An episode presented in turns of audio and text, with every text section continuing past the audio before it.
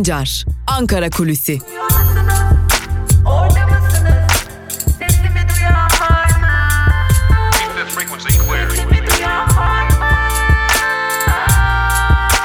Özgürüz Radyo. Özgürüz Radyo. Ankara Kulisi'nin ilk bölümüyle merhaba sevgili dinleyenler. Ben Altan Sancar.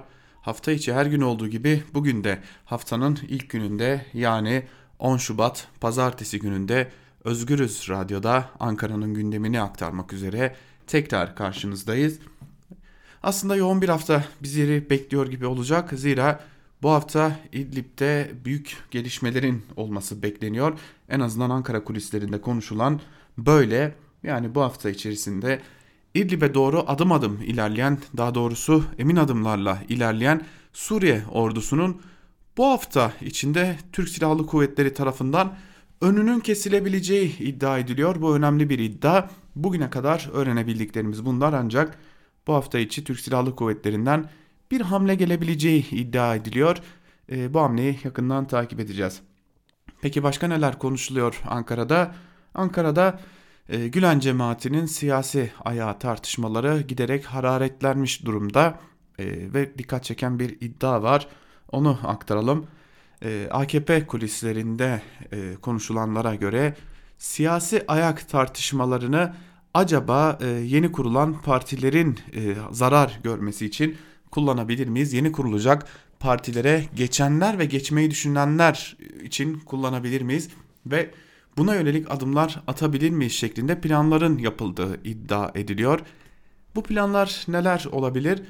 Ee, aslında AKP'den kopan isimler Gülen cemaati ile ilişkili isimlerdi ve Gülen cemaati ile yolların ayrılmasından sonra özellikle de 15 Temmuz'dan sonra AKP'ye Gülen cemaatini dayattılar kabul edilmediği için de AKP'den kopup yeni partiler kurdular biçiminde kamuoyunda bir algı yaratılıp yaratılamayacağı AKP içerisinde tartışılmaya başlanmış gibi görülüyor. Aslında eski Genelkurmay Başkanı İlker Başbuğ'un tar- başlattığı tartışma e, AKP'ye e, taban içerisinde en azından bir zarar vermiş gibi görünüyor. Ve bu zararın atlatılabilmesi için de bu e, baskının, bu konuşmaların e, bir yerde e, doğrudan doğruya yeni partilere, yeni partilerdeki isimlere ve dahi kurucularına aktarılıp aktaramayacağı, onlara mal edilip edilemeyeceği tartışılıyor. Önümüzdeki günlerde bu tartışmanın özellikle bu noktaya kanalize edilmesi için e, bir takım hamleleri görür isek buna pek de şaşırmamamız gerekeceğini şimdiden söyleyelim. E, özellikle İlker Başbuğ'un çıkışlarıyla zorda kalan AKP'nin bu tartışmayı bu noktaya kanalize etme gibi bir takım ihtimallerinin bulunduğunu söyleyelim ve geçelim bir diğer önemli konu başlığına e, sendikalara sevgili dinleyenler. Sendikalar önemli bir tartışma konusu. E, Türkiye'de sendikalarla ilgili yeni bir tartışma e, en azından sendikaların içerisinde başlamış gibi görünüyor. Nedir bu tartışma diye soracak olursanız sendikaların siyasi partilerle ilişkileri sevgili dinleyenler bu konu tartışılıyor. Ee, kimi sendikalar için bu sağ ya da sol fark etmeden söyleyecek olursak e, sendikaların siyasi partilerle olan ilişkileri ve içli dışlı davranmaları özellikle e, siyasi partilerle bu kadar yakın ilişkileri kurması özellikle sendika yöneticilerinin yakın ilişkiler kurması sendika içlerinde huzursuzluk yaratmışa benziyor. Bu konuda önümüzdeki günlerde tartışılacak bir konu gibi görünüyor. Bazı sendika yöneticilerinin bazı örgütlü oldukları belediyelerde e, o siyasi partilerle yakın ilişkiler kurdu ve bunun üzerinden milletvekilliği gibi e, kimi rantları elde etme hevesleri olduğu ve bu nedenle de işçiler arasında sendikanın bazı yöneticileri arasında huzursuzlukların yaşandığına dair de Ankara'da önemli iddialar var. Bu konuda önümüzdeki günlerin tartışılacak bir diğer konusu. Bir diğer önemli konu dün Cumhuriyet Halk Partisi İstanbul İl Kongresi gerçekleştirildi. Ee, belki Twitter'daki ve sosyal medyadaki yayınları duyurduğumuz başlıklardan heyecansız e, kelimesinin yani hiç mi heyecan yoktu şeklinde e, aktarılmasına neden olabilir sizlere. Öncelikle o heyecansız kelimesiyle neyi kastettiğimizi söyleyelim adaylar arasında bir heyecan yoktu. Yani çünkü tek aday vardı ve o tek adayın da e, seçilmesi onaylanmış oldu. İstanbul İl Başkanlığı'na İstanbul'da CHP'nin zaferinin de mimarlarından biri olarak da bilinen CHP İstanbul eski ve şimdinin de yeni il başkanı Canan Kaftancıoğlu seçildi. Heyecansızdan kastımız buydu yani bir rekabet ortamı yoktu. Ancak Ekrem İmamoğlu e, kongrenin gerçekleştiği salondaki durgunluğu fark etmişti ve e, bir kendinize gelin hadi bir ayağa kalkın şeklinde bir e, çağrıda bulundu. Ve bu çağrı ile birlikte salonda biraz hareketlilik de oldu. Tabi bu e, husus İstanbul'daki kongrenin e, böylesi ortaya çıkması, bu şekilde ortaya çıkması önemli bir noktaya işaretti. CHP lideri Kemal Kılıçdaroğlu'nun gerçekleştirilecek büyük kongrede, seçimli büyük kongrede e, başkanlığının da ne kadar garanti olduğunu bir kez daha görmüş olduk. E, CHP'li birçok delege de birçok isim de bunu böyle değerlendiriyor. Yani Cumhuriyet Halk Partisi'nin mevcut genel başkanı CHP lideri Kemal Kılıçdaroğlu gerçekleşecek bir diğer e, kongrede de aslında koltuğunu garantilemiş gibi görünüyor. Geçtiğimiz günlerde daha doğrusu cuma günü e, eş genel yayın yönetmenimiz Can Dündar'la gerçekleştirdiğimiz bilanço programında da sizlere aktarmıştık. E, CHP içerisinde e, yeni bir takım oluşumların e, ortaya çıktığını görüyoruz. Kimi bir araya gelmez denilen isimler bir araya gelmiş gibi görünüyor ve bu bir araya gelmez denilen isimler sevgili dinleyenler e, bir yerde CHP Genel Başkanlığı için e, bir takım çalışmalara girişmiş durumdalar. Hatta ofis tuttukları dile getiriliyor.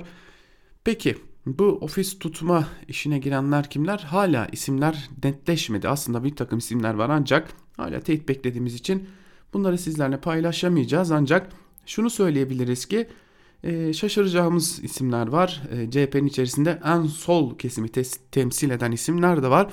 E, CHP'nin içerisinde e, neredeyse sağa yakın diyebileceğimiz isimler de var. E, ve bunlar bir araya gelip bir takım gazetecilerle de bir araya gelip PR çalışması yapabilmek için de o gazetecilere e, ödemeler gerçekleştirmişler. Gazeteciler de bu bir araya gelen isimlerin basın ofislerinde çalışmaya başlamış.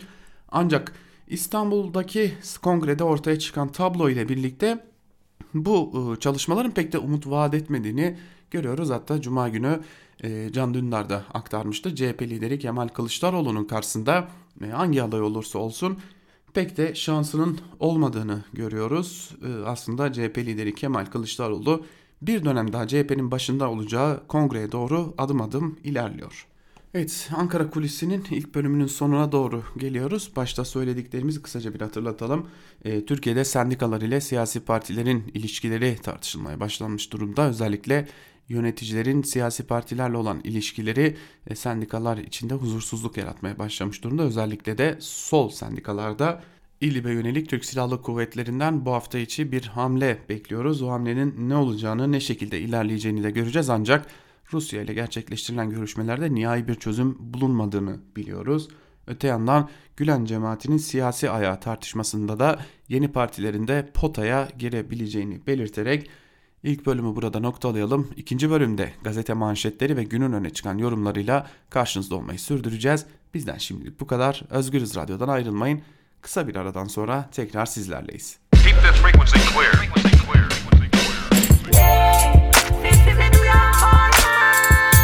Altan Sancar, Ankara Kulüsi.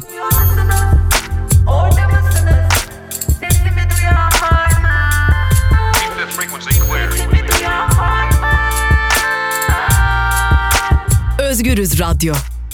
Özgürüz Radyo. Ankara Kulisi'nin ikinci bölümüyle yeniden merhaba sevgili dinleyenler. Programımızın ikinci bölümünde gazete manşetleri ve günün öne çıkan yorumlarıyla sizlerle olacağız. İkinci bölüme Cumhuriyet Gazetesi ile başlayalım. Cumhuriyet Gazetesi cennette ev vaadi manşetiyle çıkmış. Ayrıntılar ise şöyle. Kahramanmaraş'ta Kur'an kursu açılışında konuşan Diyanet İşleri Başkanı Ali Erbaş, Kur'an kurslarının yapıldığı yerlere şeytandan kurtarılmış bölge dediklerini belirtti. Erbaş, bizim Kur'an kurslarımız kötülüklerden insanları uzaklaştırmanın merkezleridir. Kur'an kurslarına bir tuğlası olana cennette bir ev verilecek dedi.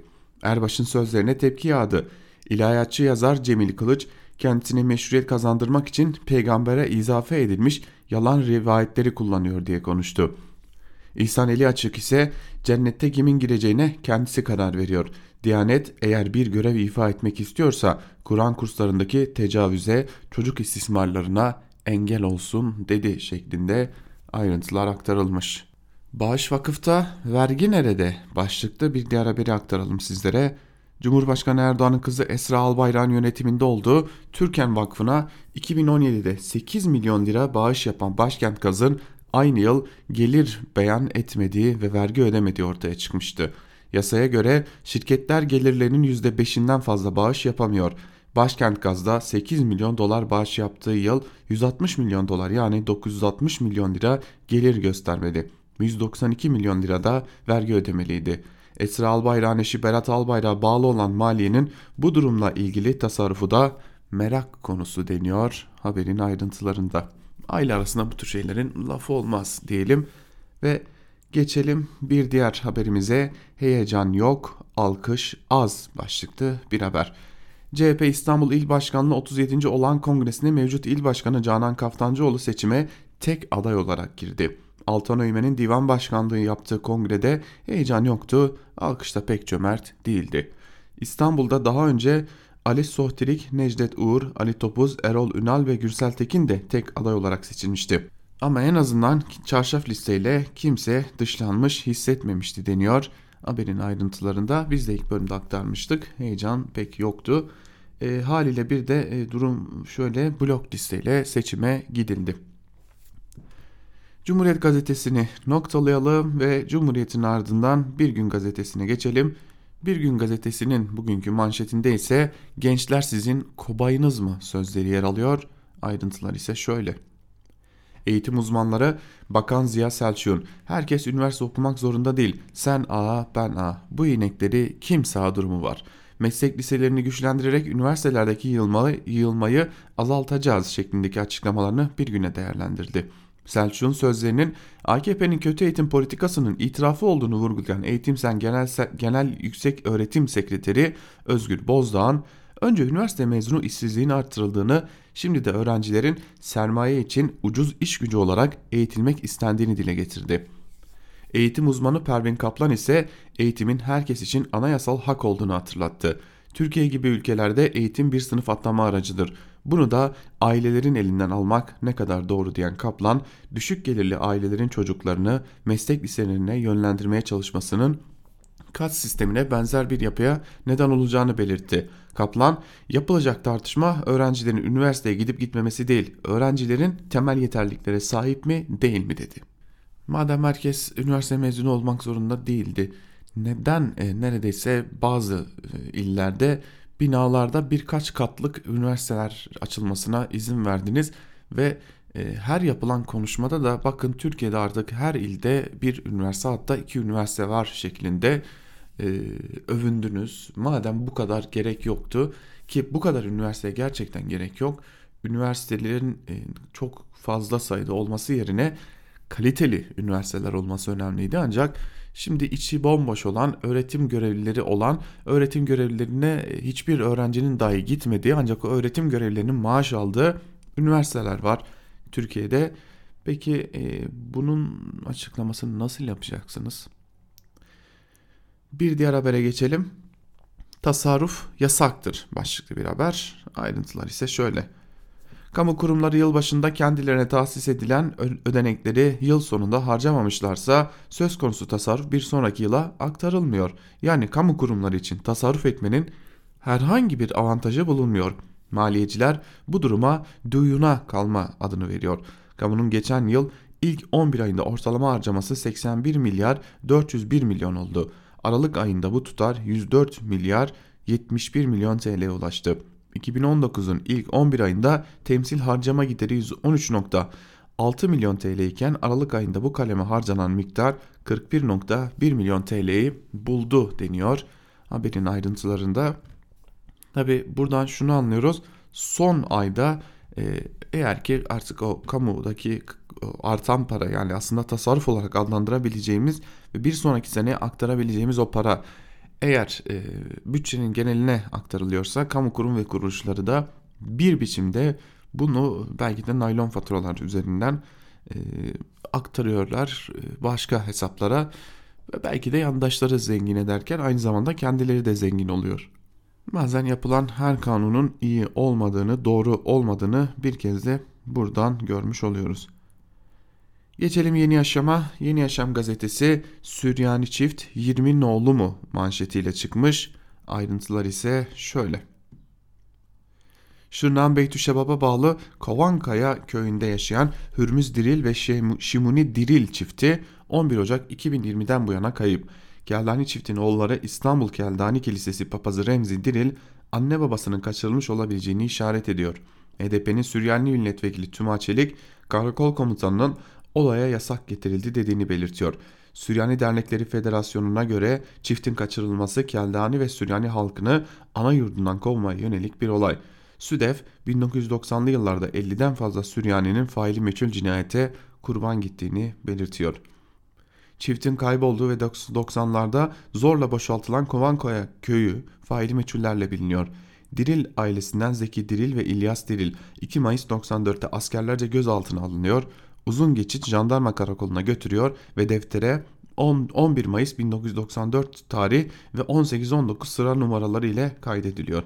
Sonra Uludere Jandarma Komutanı Bülent Serden Geçti'ye teslim ediliyor. Dirilleri gözaltında gördüğünü söyleyen K'ye ağır işkence gördüler. Bin askerden onların helikoptere bindirilip atıldığını duyduk dedi. Avrupa İnsan Hakları Mahkemesi dirillerin kaybedilmesinden devleti sorumlu tutarak Türkiye'yi mahkum etti deniyor. Bu haberin de ayrıntılarında hatırlayacak olursak son olarak Kadir İnanır'ın son sinema filmi Kapı filmi de e, bir e, Süryani ailenin öyküsünü anlatıyordu ve o Süryani ailenin öyküsünde de e, zorla kaybedilen faili meçhul cinayete kurban gidip kuyuya atılan bir çocuk vardı. Yine oralarda geçiyordu bu hikayede. Şubat çıkmazı başlıklı bir diğer haberi aktaralım sizlere. İdlib'de Rusya ve İran destekli Suriye ordusu Halep İdlib hattında Resmels, Şariş, Kusine, Meryude, Hırbet, Kusa, Huveyr el-İs gibi yerlerde ilerledi.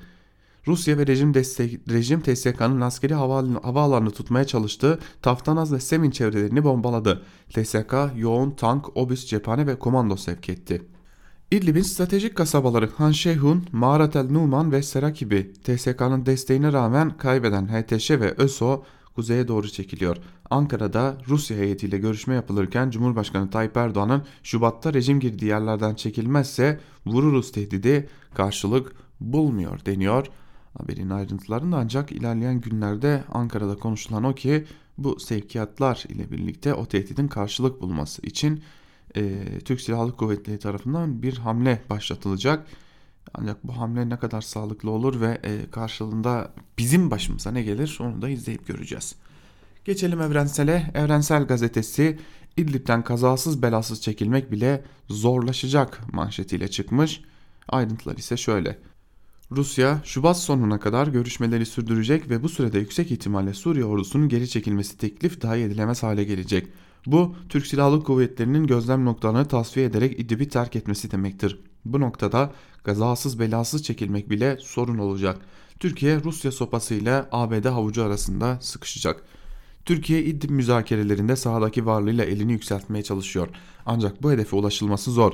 Zira neticede İdlib Suriye toprağı ve diğer tarafların sabrı tükenmiş durumda. Bölgedeki silahlı gruplara verilen askeri destekle zaman kazanmak mümkün fakat bu daha fazla ölüm ve mülteci krizi demek diye haberin ayrıntıları aktarılmış.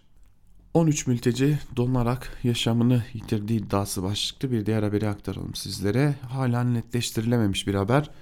Van'ın İran sınırının sınırında Çaldıran ilçesinde bağlı Ser, Sarıçimen mahallesinde 13 mültecinin donarak yaşamını yitirdiği iddia edildi.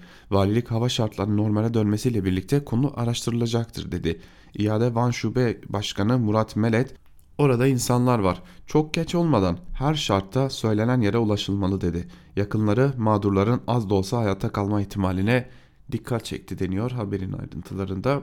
Biliyoruz ki Van İran sınırında her yıl karlar eridiğinde o karların altından bir ya da iki bazen e, ikiden de fazla mülteci cenazesi çıkıyor.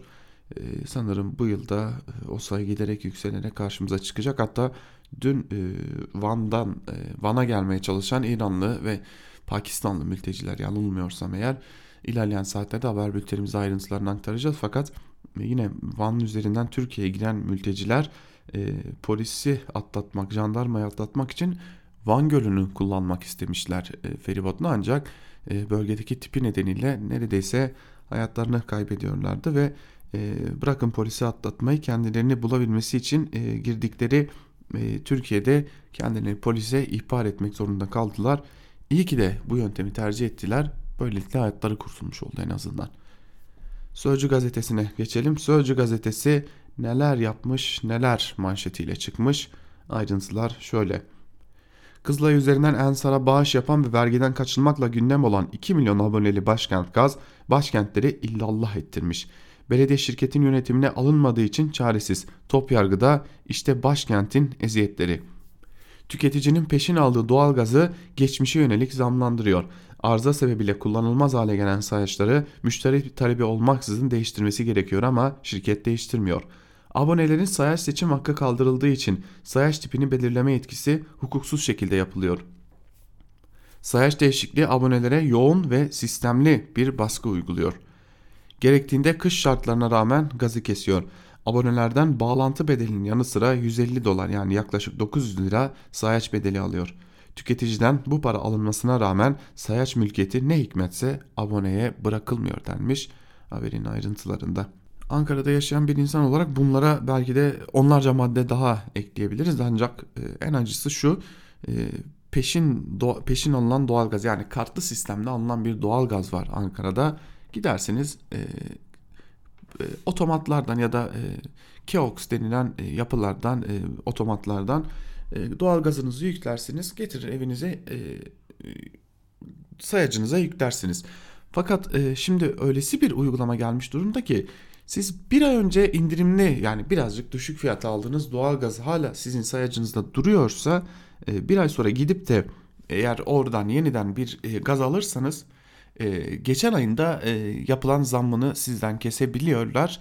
E, bu da e, yapılabilecek herhalde en büyük e, çirkinlik, hırsızlık e, ve bunu da yapmaya devam ediyor Başkent Gaz.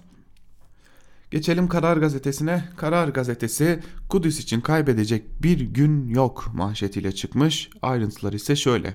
ABD Başkanı Trump ve İsrail Başbakanı Netanyahu'nun Filistin'i tarihten silme planına karşı Türkiye tek ses oldu. Yeni Kapı Meydanı'nda 5 siyasi partinin liderlerinin katıldığı mitinge koşan on binler siyasiler artık bahane değil icraat zamanı mesajı verdi. Ve burada e, siyasilerin mesajları da yine Karar Gazetesi'nin birinci sayfasında yer alıyor.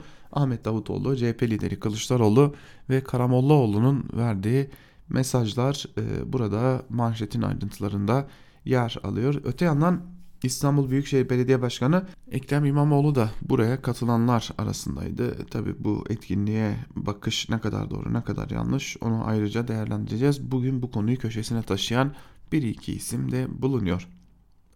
Devrim buraya kadar başlıklı bir haberi aktaralım sizlere. Venezuela'da eski lider Chavez ile başlayan ülke kaynaklarının millileşmesi hamlesi Maduro ile sona eriyor. Tarihin en büyük krizini yaşayan ülkede petrol sahaları yeniden yabancı şirketlere satılıyor. Güney Amerika'nın krizi hiç bitmeyen ülkesi Venezuela tarihi bir geri adıma hazırlanıyor. Kanserden hayatını kaybeden eski lider Chavez'in millileştirdiği doğal gaz kaynakları Alefi Maduro tarafından yeniden uluslararası sermayeye açılmaya hazırlanıyor. Yıllardır ABD ambargosu altında olan ülke tarihinin en büyük ekonomik krizini yaşıyor. Maduro ile yaşadığı tartışma sonrası 2017'de görevinden istifa eden Chavez'in Petrol Bakanı Rafael Ramirez özel şirketlerin bir süredir sessiz sedasız çalışmaya başladığını işaret ederek yani aslında bakılırsa ülkede gizli bir özelleştirme yaşanıyor dedi şeklinde aktarılmış haberler. E, böylelikle görüyoruz ki Maduro koltuğunda oturmayı devam ettirebilmek için e, bütün ilkelerinden de ideallerinden de vazgeçecek. Milliyet gazetesiyle devam edelim. Milliyet gazetesi sepsise jet tanı manşetiyle çıkmış. Gazetenin manşetinin ayrıntılarında ise şunlara yer veriliyor. İsviçre'de çalışmalarını sürdüren Profesör Altu, sepsis hastalığına birkaç dakika içinde tanı konulmasını sağlayan bir teknoloji geliştirdi. Profesör Doktor Hatice Altu ve ekibinin geliştirdiği teknoloji ölüme sebep olan sepsis hastalığının erken teşhisinde büyük önem taşıyor. Hastalığa çok hızlı müdahale edilmesi gerektiğinin altını çizen Altu, deneme aşamaları başarıyla sonuçlandı. Bu hastalığın erken teşhisiyle milyonlarca insanın da hayatı kurtulacak deniyor haberin ayrıntılarında. Şimdi Milliyet gazetesi Türk bilim kadınının, e, Türk bilim insanının e, bu başarısıyla övünüyor. Ancak dikkatini çekelim İsviçre'de, İsviçre'de çalışmalar yürütülüyor. Yani bunun ne demek olduğunu söylemeye bile gerek yok herhalde. Aziz Sancar'ın Nobel'i kazanırken Türkiye'de çalışma yürütmüyor olması gibi bir gerçeklikle karşı karşıyayız. Bu da herhalde e, neyin ne olduğunu e, anlatmaya yeterli bir durum. Geçelim Hürriyet gazetesine. Hürriyet'in bugünkü manşetinde ise pencerede iki tanık sözleri yer alıyor. Ayrıntılar şöyle. Türkiye şiddet gören kadını kurtarmak isterken katil olan Kadir Şeker'i konuşuyor. Hürriyet olay saniye saniye evlerinin penceresinden izleyen Meryem ve Mustafa Ö çiftinin ifadelerine ulaştı. Saat 22.15 sularıydı. Evde oturuyorduk. Bağırışlar çağrışlar duyunca pencereye koştuk. Parktaki kameranın önün içinde bir adam ölen Özgür, du, Özgür Duran vardı. Oradan uzaklaşmakta olan sırt çantalı bir başka kişiye Kadir Şeker'e küfürler ediyordu. Sonra kameraya dışına çıkıp ne karışıyorsun diye bağırdı. Küfür eden adam çantalıya doğru koşup arkasından saldırdı. Tekme attı ve o anda yere düştü. Çantalı iki kişi yerde yatan adama birkaç tekme attıktan sonra uzaklaştı. Elleri cebindeydi. O sırada bir kadın yerde yatanın yanına koştu. Adam ayağa kalktı ve tekrar düştü. Kadın ambulans diye bağırdı. Biz ambulans çağırdık. Ee, Kadir Şeker e, aslında bir kadın cinayetini önlerken e, katil olduğu tırnak içerisinde katil olduğu söyleniyor. E, ve Kadir Şeker için dünden bu yana sosyal medyada oldukça umut veren bir kampanya var. Kadir Şeker'in aslında bir kadını kurtarmaya çalıştığını ve olayda nefsi müdafaa olduğu için serbest bırakılması gerektiğinin altını çiziyor. Sosyal medya kullanıcıları ve ünlüler dileriz ve umarız ki bugün de aslında ee, bu gerçekleşir ve e, bir adalet daha yerini bulmuş olur diyelim. Devam edelim bir diğer haberimizi, bir diğer gazetemize geçelim. Sabah gazetesine. Sabah gazetesinin manşetinde ise Suriye sınırına milli kalkan e, sözleri yer alıyor. E, Sabah gazetesi zaten birinci sayfasının bir yerlerine milli yazmadan duramayan bir gazete. Manşetin ayrıntılarında ise şu cümleler yer alıyor. Savunma Sanayi Başkanı İsmail Demir, Türkiye'nin düşmanlarına korku salan yerli ve milli projelerdeki son durumu sabaha anlattı. Yerli füze sistemi Hisar A yıl, yılın ilk yarısına geliyor. Roketsan'dan söz aldık. Güney'e yani Suriye sınırına göndereceğiz. Yüksek irtifa hava savunma füze sistemi Siper de 2023'te hazır olacak. Milli Muharip Uçak Projesi hızlanacak. Daha fazla kaynak ayıracağız. Uçağımız 2023'te hangardan çıkacak. Atak ve Gökbey helikopterleri içinde TEİ'den geliştirilen motorun testleri yapıldı. Türk halkı savunma konusunda müthiş hevesli. S-400 ve F-35 tartışması çıktığında bağış yapalım yeter ki S-400'leri alalım mesajı yağdı. Vatandaş da benim de payım olsun düşüncesi var denmiş haberin ayrıntılarında.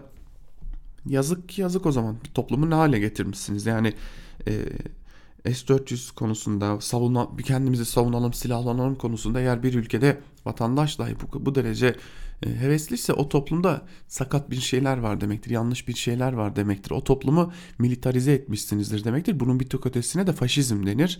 E, işte biz oraya doğru gidiyoruz. Geçelim bir diğer gazeteye Yeni Şafak'a göz atalım. Yeni Şafak'ın manşetinde ise estetikten çirkin pazarlama sözleri yer alıyor. Ayrıntılar şöyle. 2 milyar dolara aşan estetik sektöründe tıp etiğini çiğneyip insan sağlığını tehdit eden pazarlama taktikleri artıyor. Sağlık programlarının %90'ı estetiğe kaynarken, kayarken hekimler hastaların önceki ve sonraki hallerini reklam olarak kullanıyor. Sonuçta merdiven altı merkezler patladı, estetik yaşı 14'lere düştü deniyor haberin ayrıntılarında. Bu sorun Türkiye'de giderek büyüyen ve büyüyecek bir soruna da işaret ediyor diyelim. Yeni Şafak'ın bir diğer haberini aktaralım. İdlib'e ulaştılar başlıklı bir haber. Ayrıntılar ise şöyle. Son bir haftada tank, top, obüs, zırhlı araçlar, sinyal karıştırıcı, elektronik harp sistemi ve çok namlulu roket atarların aralarında bulundu. Binin üzerinde araç İdlib'e gönderildi. 3 Şubat'ta 8 TSK personelinin şehit edildiği saldırının ardından namlular tümüyle rejim hedeflerine yönelmiş vaziyette deniyor haberin ayrıntılarında. Şimdi e, burada tek bir soru var. Bizim hala orada ne işimiz var? İdlib'de kim var? İdlib'de olanlarla bizim ne işimiz var? Geçelim Akit'e. Akit'in manşetinde ise Kudüs kıyamı e, sözleri yer alıyor. Ayrıntılar ise şöyle. Türkiye Kudüs için ayağa kalktı. İstanbul, Sakarya ve Diyarbakır'da düzenlenen Kudüs mitinglerinde 7'den 70'e meydanları dolduran yüz binlerce Müslüman ABD'nin ihanet planını protesto ederken ümmet olarak Kudüs bizimdir, bizim kalacak sözleriyle Filistin'e destek verdi. Kudüs'e sahip çıktı deniyor haberin ayrıntılarında. Ee, bir yerde Diyarbakır'da bu mitingi düzenleyenler e, Hizbullahçılardı. Yani bildiğimiz Hizbullah e, terör örgütünün bugüne kalan e, uzantılarıydı. O yüzden öyle kıyam olarak adlandırmak da bir şeye kıyam demek çok tehlikeli bir şeydir. Çünkü kıyam bir isyandır. Layık bir ülkede de böylesi bir sözün kullanılması, dini bir isyan sözünün kullanılması işte sağlıklı yerlere gitmeyecek şeylerdir. Ancak yeni akit bundan zevk almaya devam ediyor. 2 yılda 18 okula mescit başlıklı bir diğer haberi aktaralım sizlere. Ayrıntılar şöyle. Milli Eğitim Bakanlığı'na ait mescitsiz okullarda yürütülen kapsamlı çalışma ve ilmin yuvası okullarda ibadet ve tefekkür alanı tasarlayarak inşa eden İnsan Vakfı 2018 yılından bu yana 18 okulu mescitle buluşturdu. İbadet, ibadetin yaşı yok şiarıyla hareket eden İnsan Vakfı'nın genç mimar ve mühendislerden oluşturduğu dinamik kadro ile yürüttüğü proje kapsamında 750 ile 1500 öğrenci, öğretmen ve veli mescitlerde ibadet edebilecek deniyor haberin ayrıntılarında. O zaman akıllara tek bir soru kalıyor. O okullarda laboratuvar var mı? Bilgisayar laboratuvarı var mı? Yeteri kadar eğitim görülebiliyor mu? Sınıflar kaç kişilik? Ve buna nasıl izin verebiliyor bir bakanlık? Yani o yaştaki çocuğa dini eğitim adı altında camiye göndermenin size ne kazancı var? Biz de Akit ile birlikte gazete manşetlerini noktalayalım ve günün öne çıkan yorumlarında neler var ona bakalım ve bugün ilk olarak futbol gündemiyle başlayacağız. Nasıl diyeceksiniz belki de en önemli gündemimiz futbol mu? Elbette değil ancak futbolla ilgili dikkat çeken şeyler oluyor. İçerisinde hükümetin de olduğu artık tehditlerin havada uçuşmaya başladığı bir e, dönem geliyor. Artık Fenerbahçe Spor Kulübü'nün yeniden tehdit edildiği bir dönemi yaşıyoruz. E, açıkçası bir Galatasaraylı olarak bu durumdan ben fazlasıyla rahatsız olmaya başladım. Çünkü doğrudan doğruya bir spor kulübünün e, başkanı tehdit ediliyor. Ali Koç tehdit ediliyor. E, bir diğer yandan e, yine bir Galatasaraylı olarak rahatsız olduğum bir başka durumu söyleyeceğim. E, iktidar yetkilileri ve yandaş gazeteci, gazetecilerinde e, Galatasaray başkanını parlatma ee, yine sadece Galatasaray başkanı değil e, diğer bir bazı kulüp başkanlarını daha parlatma heveslerini görüyoruz. Ee, Burada doğrudan doğruya Fenerbahçe Başkanı Ali Koç'un e, bir yerde demokrasiye çağırır açıklamalarının da etkisinin olduğunu düşünüyorum. Buna dair e, birkaç yazı var. Doğrudan doğruya Ali Koç'u hedefe koyan yazılar var. E, bu yazılar şöyle ilk olarak e, Sabah gazetesinde bir yazı yer alıyor bu konuya dair. Yazıyı yazan isim Mevlüt Tezel.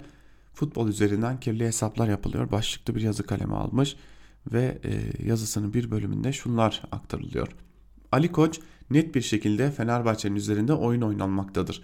Bu olay sosyal toplumsal çok büyük sorunlar çıkaracak noktaya gelmiştir. Benim korkum da budur gibi tehlikeli bir açıklama yaptı. Yoksa koç geçtiğimiz sezon Galatasaray camiasının Devlet Başakşehir'i şampiyon yapacak söylemi üzerinden siyasi mesaj vererek şampiyon olduklarını mı düşünüyor? Bu taktiği mi uygulamak istiyor? Koç ısrarla Trabzon şampiyon yapılacak algısı oluşturarak kendi başarısızlığının üstünü mü örtüyor? Koç neden sürekli provokatif açıklamalar yapıyor? Bu olay sosyal toplumsal çok büyük sorunlar çıkaracak noktaya gelmiştir derken tam olarak neyi ima ediyor? Koç öyle çok para batırdı ve yanlış transferler yaptı ki şimdi yaptığı açıklamalar başarısızlığa bahane gibi gözüküyor. Ama koç yaptığı açıklamaların toplumu gerdiğini ve farklı güç odaklarının işine yaradığını görmeli. Bu süreçte bürokratlardan danışmanına, kulüp başkanından futbol yorumcusuna herkes söylediklerine çok dikkat etmeli. Şu ana kadar yaşananlar en çok futbolu muhalefet malzemesi yapıp iktidarı yıpratmaya çalışanların işine yaradı. Bu süreçte Fenerbahçe'nin hakkı yeniyor denip arka planda siyasi hedef peşinde koşan, siyaseti dizayn etmeye, birini, etmeye birini yıpratırken kendi adamını öne çıkarmaya çalışanlar farklı güç odakları da olabilir. İşte asıl tehlike bu güç odaklarıdır sezon sonunda çok farklı bir tablo ile de karşılaşabiliriz. Bu işten hem Fenerbahçe hem Trabzon da zararlı çıkabilir. Ya taraftar siyasete bulaştığı için iktidar daha çok zarar görürse, aradan Galatasaray sıyrılıp şampiyon olursa Ali Koç koltuğunu kaybederse böyle bir son futbol dışında en çok kimin işine yarar demiş Mevlüt Tezel ve e, o da Ali Koç'u tehdit etmiş. Bu konuda bir diğer yazı ise Sözcü gazetesinden Murat Muratoğlu'na ait e, ve yazısının bir bölümünde Muratoğlu şunları aktarıyor. Fenerbahçe Alanya Spor maçının son dakikalarında ve hatta maç bittikten sonra Kadıköy damat istifa tezahüratlarıyla inliyordu. Cumhurbaşkanının damadı Hazine ve Maliye Bakanı Berat Albayrak için siyaseten son düdük çaldı. Yazılmamış kuraldır. Futbolda her şey hatırlanır. Ülke ekonomisini yöneteceğine futbolu dizayn etmeye kalktı. İyilik yapayım derken Trabzonspor'u da yaktı. Yahu ülkenin ekonomisinden sorumlu bakan gitti. Şampiyonlar giden takımın teknik direktörü Ünal Karaman'ı değiştirdi. Bu kadar futbolun içerisinde kendisi. Berat Albayrak 5 tane Trabzonsporlu bakanımız var aslında diye başlayıp bizi bilenler biliyor. Perdenin arkasında Trabzon ve Trabzonspor için ne kadar uğraştığımızı da biliyor demesiyle bu saatten sonra Trabzonspor şampiyon olsa bile hakkı olduğunu anlatamazsın kimse. Takım tutar gibi parti tutan insanların yaşadığı bir ülkede toplumdan o kadar uz uzaktı ki konuşmasının nereye varacağından en ufak bir fikri de yoktu. Ekonomi kötü gidiyor. Asgari ücret yetmiyor. Millet aç dolaşıyor. işsiz kendini yakıyor diye çıkıp protesto yürüyüşü yapalım, slogan atalım desen 20 kişi toplayamazsın. Gidip de futbola karışmaya çalışırsan yüz binleri aleyhine bağırtır, eline yüzüne bulaştırırsın. Futbol tribünleri alt ve orta gelirlinin yeridir. Onlar bağırmaya başlamışsa iş bitmiştir. Ülkede futbol fanatikliği parti fanatikliğinin çok ötesindedir. Bunu görmeyen siyaseten silinir perde arkasında Trabzonspor için harcadığı enerjisini Türkiye ekonomisini düzeltmeye harcasaydı da perde inince yuhalanacağına alkışlansaydı diyor Murat Muratoğlu da yazısının bir bölümünde. Aslında tartışmanın tam olarak da odağında bu isim var. Ee, yani Bakan Albayrak'ın e, futbola siyaset bulaştırması. Daha doğrusu futbola iktidarın gücünü bulaştırması. Şimdi e, bir yazı okuyacağım size sevgili dinleyenler. E, bence e, bana kalırsa bu yazıdan sonra belki de sizler de bir daha Abdülkadir Selvi okumayacaksınız. Çünkü utanmazlık, aymazlık nasıl olurmuş bunu köşesine taşımış Abdülkadir Selvi. FETÖ ile değil AKP ile mücadele ettiler. Başlıklı bir yazı yazmış Hürriyet gazetesinde ve Doğrudan doğruya eski gelen kurmay başkanı İlker Başbuğ hedefini koymuş. Belli ki siparişle yazılmış bir yazı. Sadece küçük bir bölümünü aktaracağım sizlere. Bu yetecektir size, sizin için. İlker Başbuğ Genelkurmay Başkanı olduğu dönemde FETÖ ile değil AKP ile mücadele etti. Askerler AKP ile müdahale edeceklerin mücadele edeceklerine FETÖ'nün askeri ayağını ortaya çıkarsalar 15 Temmuz olmazdı. AKP iktidar olduğunda askerin bakışı olumsuzdu. Başbakan Abdullah Gül'e katıldığı ilk yaş toplantısında MGK Genel Sekreteri Tuncer Kılınç yerinde olsam karının başörtüsünü çıkarırım demişti. Başbakanın eşi başörtülü diye Gata'ya alınmamıştı. Erdoğan Necat Uygur'u ziyaret etmek istemişti ancak Emine Hanım'ın başı kapalı olduğu için ziyaret etmesine izin verilmemişti. Erdoğan'ın katılacağı ilk yaş toplantısı öncesinde yapılan hazırlık toplantısında hükümete uyarı verilmesi tartışılmış. Dönemin Genelkurmay Başkanı Hilmi Özkök muhtıra vermeye niyetim yok demek zorunda kalmıştı. Bu ve benzeri birçok şey sıraladıktan sonra İlker Başbuğ'un Ergenekon operasyonları sırasında boş lav silahını elinde tutarak basın toplantısı düzenledi. Borudur, boru ve kağıt parçası sözleri hafızalarda yer alan basın toplantısında hükümeti hedef aldı. Askerin sivil mahkemelerde yargılanmasıyla ilgili düzenlemeye İlker Başbuğ sert tepki gösterdi. Trabzon'dan namlusu millete çevrilmiş olan savaş gemisinde yaptığı uyarılar 27 Nisan e-muhtırasına muhatap olan hükümette askerin siyasete müdahalesi olarak görüldü deniyor. Ee, Abdülkadir Selvi yazısının bir bölümünde bunları aktarıyor ve e, doğrudan doğruya e, genel kurmayın e, bugünlere e, bugünlere nasıl geldiğini aslında anlatıyor. Genel kurmay şunu yaptı, bunu yaptı. E, bir yerde 28 Şubat ruhunu, AKP tabanında 28 Şubat mağduriyetini hatırlatan e, yazılar e, yazmaya devam ediyor Abdülkadir Selvi. E, haliyle kendisinin Yeni Şafak çıkışlı olduğunu da söylemek gerekiyor. Bu konuya dair bir diğer yazı ise Cumhuriyet Gazetesi'nden Barış Terkoğlu'na ait. Terkoğlu boru değil günah defteri başlıklı bir yazı kaleme almış ve yazısının bir bölümünde de şunları aktarıyor. Bugün Erdoğan'ın çağrısıyla AKP'liler başbuğ aleyhine ifade vermek için mahkemeye koşuyor. Ancak açıkça görüldüğü gibi FETÖ AKP'nin başkanının meclise gönderdiği yasayı kendi lehine değiştiriyor. Üstelik bunları FETÖ'de doğruluyor. Üstelik o gün bile. Şöyle anlatalım. 2 Nisan 2007 günü Hürriyet yazarı Ahmet Hakan Hükümet içinde etkili bir bakanın bu cemaatle çok olmaya başladı dediğini yazdı. Bakan yargı ve emniyetteki cemaat örgütlenmesini anlatıyor ve söz, sözlerini şöyle tamamlıyordu. Fethullah Hoca istihbarat işlerine meraklıdır ama onun merakı yüzünden olan bize oluyor. O isim tabii ki dönemin Adalet Bakanı Cemil Çiçek'ti.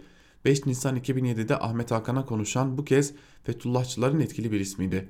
Size o açıklamayı yapan bakanın kim olduğunu biliyoruz dedikten sonra Cemil Çiçek'in ismini şıp diye söylüyordu. Kavganın sebebini Fethullahçı isim şöyle anlatıyordu.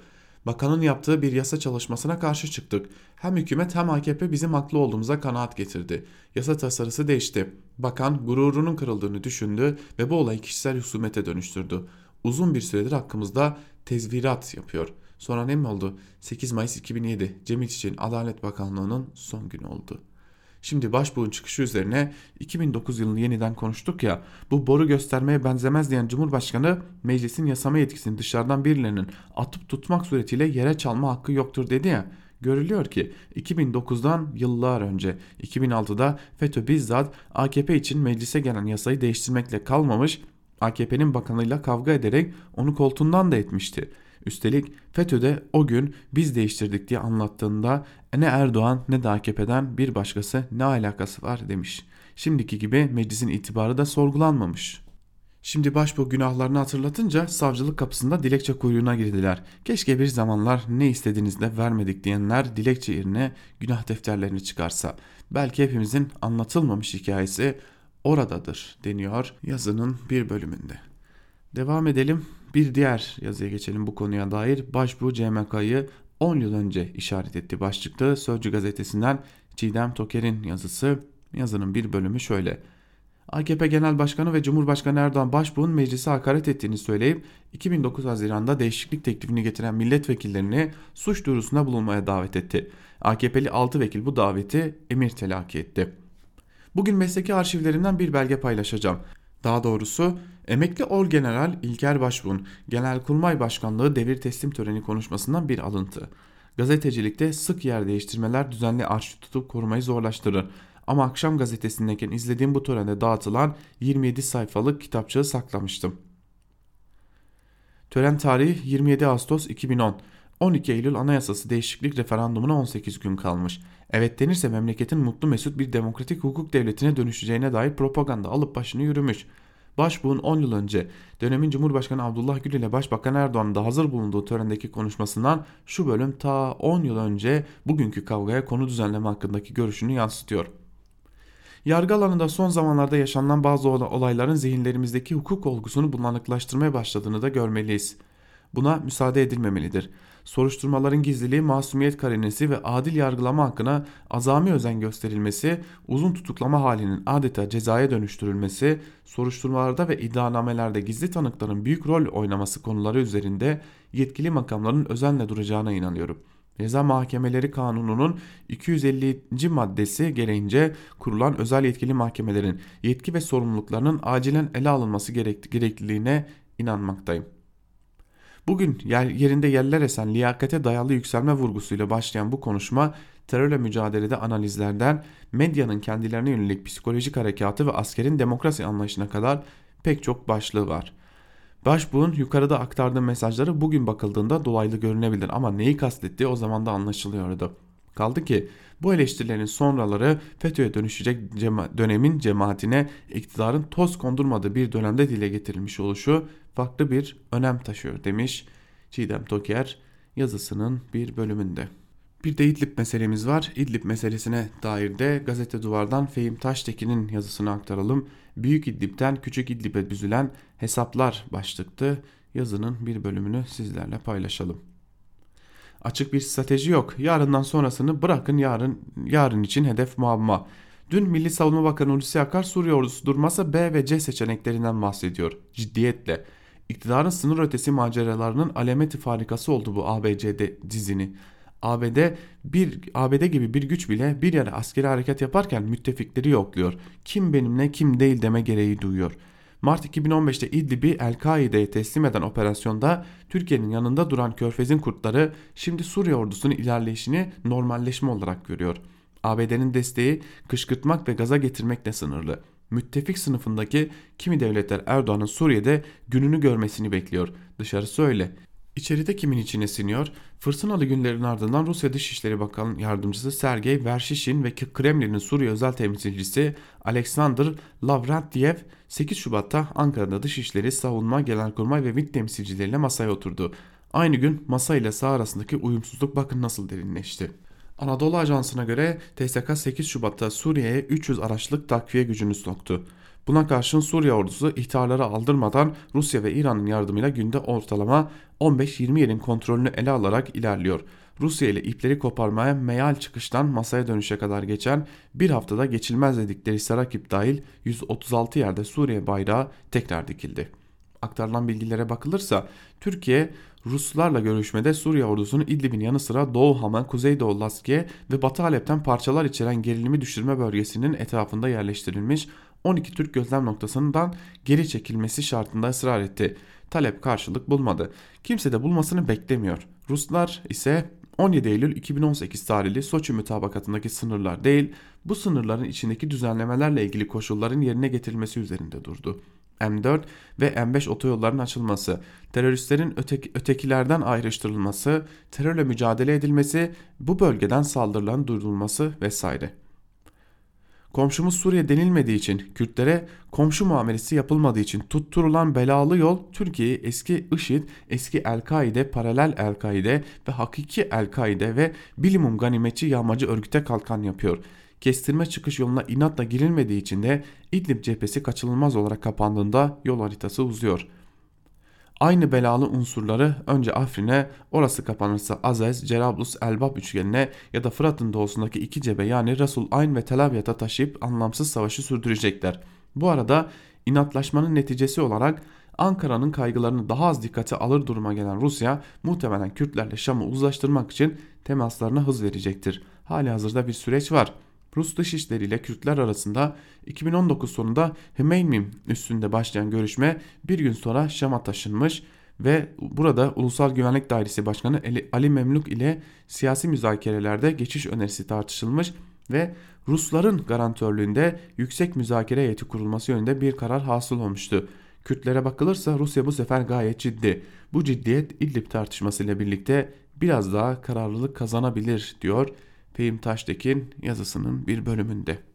Ve son olarak sevgili dinleyiciler yine gazete Duvar'dan İrfan Aktan'ın Mücahit Kemal başlıklı yazısının bir bölümünü aktaralım. Zira bu konuda dünden bu yana sosyal medyada tartışılıyor. CHP'li bir milletvekiline Kemal Kılıçdaroğlu'nun Saadet Partisi tarafından Yeni Kapı'da düzenlenen 2. Abdülhamit posteri altındaki Kudüs mitingindeki konuşmasını sorunca önce benim yorumumu duymak istedi. AKP'nin gitmesi için AKP'lilik yapılmasına, Kılıçdaroğlu'nun Kudüs'ü savunmak için İslamcı söyleme başvurmasına gerek olmadığını, ilk Kudüs mitingi yapmış olanın olan Erbakan'a teşekkür etmesine, Mücahit Kılıçdaroğlu edalarını anlam veremediğimi, bu söylemin İslamcı cenahta karşılık bulmayacağına inandığımı söyledim. CHP'li vekil girizgahı kısa kesti ve yıllar önce Karadeniz'de yaşanmış bir olayı aktardı. Bizim milletvekili adaylarımız Karadeniz'de dolaşırken iki bidon su taşıyan yaşlıca bir kadın görmüşler. Koşup elindeki bidonları alarak evine kadar götürmüşler. Sonra da kadına CHP'nin milletvekili adayı olduklarını söylemişler. Vekil bu anekdotu bir soruyla bağladı. Sence ne demiş olabilir kadın? El cevap. Size oy vermeyeceğim mi demiş. Hayır. Neden önceden söylemediniz? Neden bu suyla abdest alacaktım diye tepki göstermiş.'' CHP'li vekil ortalama vatandaşın önemli bir kısmını hala CHP'yi AKP ve Erdoğan'ın çizdiği resmin içine konumlandırdığını, Kılıçdaroğlu'nun bu resmi değiştirmek için yıllardır mücadele verdiğini ve nihayet AKP'den soğumuş İslamcı kitlelerin nazarında büyük kabul gördüğünü anlatarak kapatıyor telefonu. Bir ay kadar önce Kılıçdaroğlu'nun çok yakınındaki bir isimle yaptığımız sohbette de benzer değerlendirmeler duymuştum. Öyle görünüyor ki Kılıçdaroğlu ve ekibi AKP'nin elindeki İslamcı kartını almakta kararlı. Fakat laik sol cenahın tepkilerini hatta küskünlüğünü göze alarak muhafazakarların kalbini fethetmeye yönelik bu çabanın CHP'yi giderek muhafazakar İslamcı söyleme bağımlı hale getirilmemesi zor görünüyor. Aslında başta CHP olmak üzere genel olarak muhalefetin AKP ayakta tutan gücün İslamcılık olduğuna dair ezber üzerine biraz düşünmesi gerekiyor. Aksi halde muhafazakar kitlelere ulaşmak için muhafazakarlaşmak, İslamlaş, İslamcılaşmak tek seçenek haline gelir. Bu da CHP ve genel olarak muhalefeti giderek asli tabanından uzaklaşmaya giden AKP'nin zihniyetini devralmasına yöneltir. Oysa AKP'nin İslamcı söyleminin sıradan yurttaş üzerindeki etkisi zannedildiğinin aksi olabilir.